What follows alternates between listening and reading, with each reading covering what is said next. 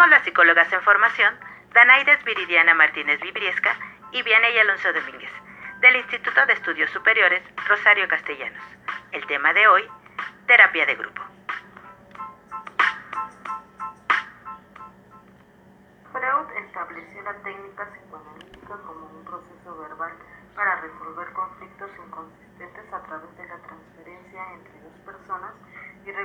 Tomar sumo cuidado en permanecer al margen de los métodos sugestivos y en principio de los tratamientos grupales. La terapia de grupo surge entre los años 20 y los 30, en un principio no inspirada en el psicoanálisis. En 1905, Prats utilizó a los pacientes con secuelas de tuberculosis para un enfoque de grupo en el tratamiento de ciertos trastornos físicos.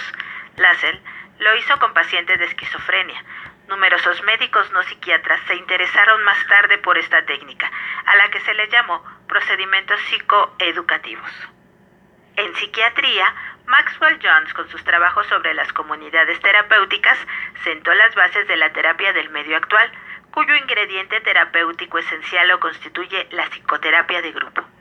A finales de los 20, Burrow se interesó por la aplicación del psicoanálisis individual a los grupos reducidos, al que llamó Group Analysis.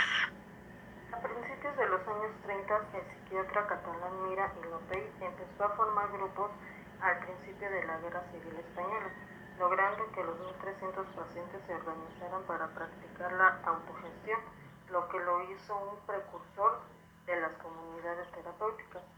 Sin embargo, Slatson es considerado el padre de la psicoterapia de grupo, quien tuvo la mayor influencia en el plano internacional al adaptar el modelo psicoanalítico a grupos de niños. Por su parte, Schilder adoptó como metodología el análisis de los sueños y de la transferencia, mientras que Wende transfirió las ideas de Sigmund Freud sobre el funcionamiento familiar a los grupos terapéuticos. Las guerras mundiales dan auge a las terapias de grupo esto por el aumento de enfermedades psiquiátricas como consecuencia del estrés y la reintroducción a la sociedad de los excombatientes. Slaveson fundó la American Group Psychotherapy Association. Moreno creó la American Society of Group Psychotherapy. Otras escuelas y autores que influyeron notablemente en estas terapias fueron la Gestal, los neufreudianos, Ellis o Carl Rogers. En este espacio pueden compartir experiencias, emociones y conflictos internos, fomenta una elevada cohesión grupal, la cual conduce a cambios en el estado emocional y psicológico más estables a largo plazo. Cabe remarcar que la terapia de grupo puede utilizarse tanto de manera única como de forma complementaria a la intervención individual. La terapia grupal está indicada para una gran variedad de problemáticas Existen grupos diseñados para aprender y manejar dificultades muy diversas, como pueden ser estrategias de manejo de la ansiedad, depresión, adicciones, gestión de conflictos, talleres de padres, autoestima, habilidades sociales, entre muchos otros. Además puede emplearse con diferentes tipos de población, pudiendo intervenir desde la psicología de adultos o infanto-juvenil. Aspectos técnicos de la psicoterapia grupal. Encuadre. El lugar donde las sesiones serán realizadas es un factor decisivo para un funcionamiento adecuado. Debe ser íntimo y siempre el mismo.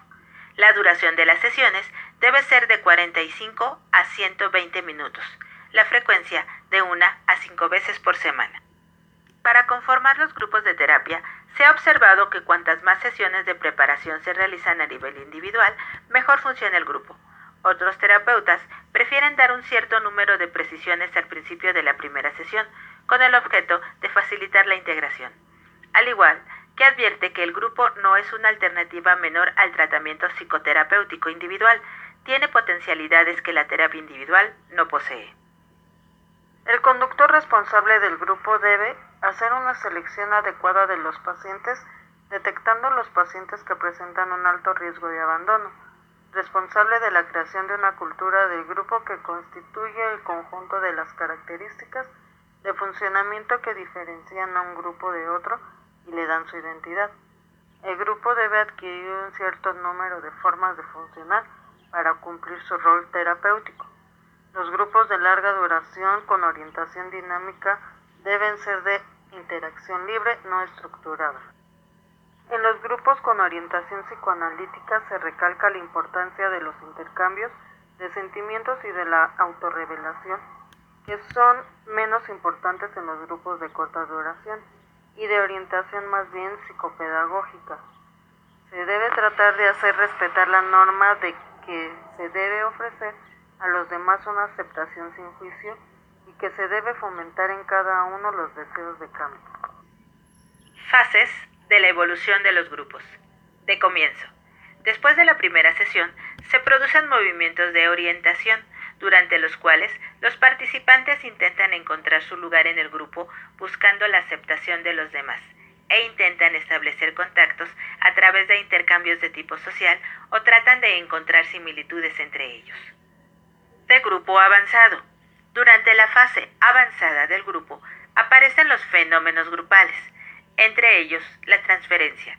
El terapeuta debe procurar evitar las ausencias y la falta de puntualidad diciéndolo y desalentándolo antes de interpretarlo, y él mismo debe dar ejemplo de una puntualidad irreprochable. Es durante la fase avanzada del grupo cuando se produce la salida y entrada de los miembros con más frecuencia. La adaptación de los nuevos miembros enaltece de todas maneras el funcionamiento del grupo. Del final. Factores terapéuticos. Un primer proceso grupal es el de impartir información a través de la interacción entre los componentes. Esto permite una toma de contacto progresiva que conducirá a una cierta cohesión entre los miembros. Todo esto permite el desarrollo de técnicas de socialización. Fases de evolución de los grupos. Los distintos abordajes grupales operan múltiples fenómenos que parecen ser posibilitados por la mayoría de los terapeutas al margen de su orientación teórica. Se ha denominado procesos grupales a esa serie de fenómenos que surgen en los grupos y que pueden facilitar o dificultar el desarrollo terapéutico. Algunos de los procesos grupales habían sido descritos por los estudiosos de laboratorio de la corriente de la dinámica de grupos. La cohesión va pareja a una cierta homogeneización del grupo en cuanto a la adopción de normas de funcionamiento, esquemas de pensamiento y aspiraciones más o menos comunes, favorecidas por el proceso grupal de la conducta imitativa. La homogeneización condiciona la existencia de cierto radical común en cada grupo, particular y propio de él, al que se ha venido a llamar la esencia, el espíritu, el alma del grupo. Procesos grupales defensivos. Con el desarrollo del grupo y tras las primeras interpretaciones comienzan a ser evidentes fenómenos de resistencia, que en el grupo se considera principalmente debidos a la angustia que procede la posibilidad de la aparición de fenómenos catárticos, individuales o colectivos. Personalidad especial reviste el ataque al terapeuta por uno o varios miembros del grupo si es promovido por varios miembros del grupo, puede ser de utilidad en el sentido de facilitar la cohesión grupal en grupos con peligro de desintegración o pérdida de la homogeneización y de la cohesión de los miembros. La transferencia está por supuesto presente en todos los grupos, aunque ésta sea múltiple hacia el terapeuta y hacia otros miembros y más difícil de interpretar debido a las relaciones no transferenciales con el terapeuta y con los miembros, que aquí son más frecuentes que en terapia individual. Evaluación y selección. Indicaciones. Cuando hablamos de indicaciones en psicoterapia de grupo, nos referimos a los casos para los cuales el proceso de selección nos lleva a recomendar a un paciente una forma de psicoterapia de grupo determinada. En los últimos 20 años se han ido desarrollando grupos breves homogéneos para un sinnúmero de problemas y síndromes médicos y psiquiátricos, generalmente con orientación psicoeducativa o cognitivo-conductual. En psicoterapeuta grupal larga y dinámica, el abandono prematuro del tratamiento es frecuente y nocivo para el paciente y para el grupo, por lo que se debe intentar detectar los pacientes que presentan un alto riesgo de abandono precoz para excluirlos de esta modalidad terapéutica. Grupos exploratorios. Otros métodos más cercanos a la realidad clínica serían la inclusión del candidato en un grupo simulado y la realización de una entrevista inicial orientada interpersonalmente. El reclutamiento para terapia de grupo, al revés que para el individual, no puede, por otra parte, ignorar las conveniencias del resto de los compañeros del grupo sobre su eficacia de los criterios de selección y de los resultados en varios lugares. También se trata de grupos conducidos con una lectura dinámica y utilizan además técnicas psicoeducativas y cognitivo-conductistas. La terapia de grupo puede ser de larga duración.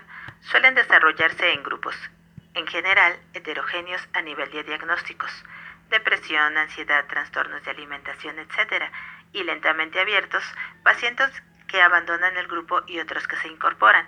También pueden ser de duración limitada, desde un número determinado de sesiones hasta un año.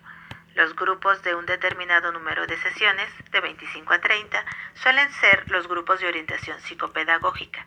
Estos grupos son cerrados, un número de pacientes determinado, y en ellos el conductor de grupo participa muy activamente dando consejos.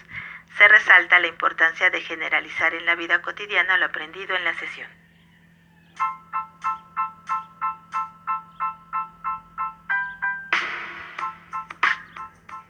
Eso fue todo por hoy. Muchas gracias por escucharnos.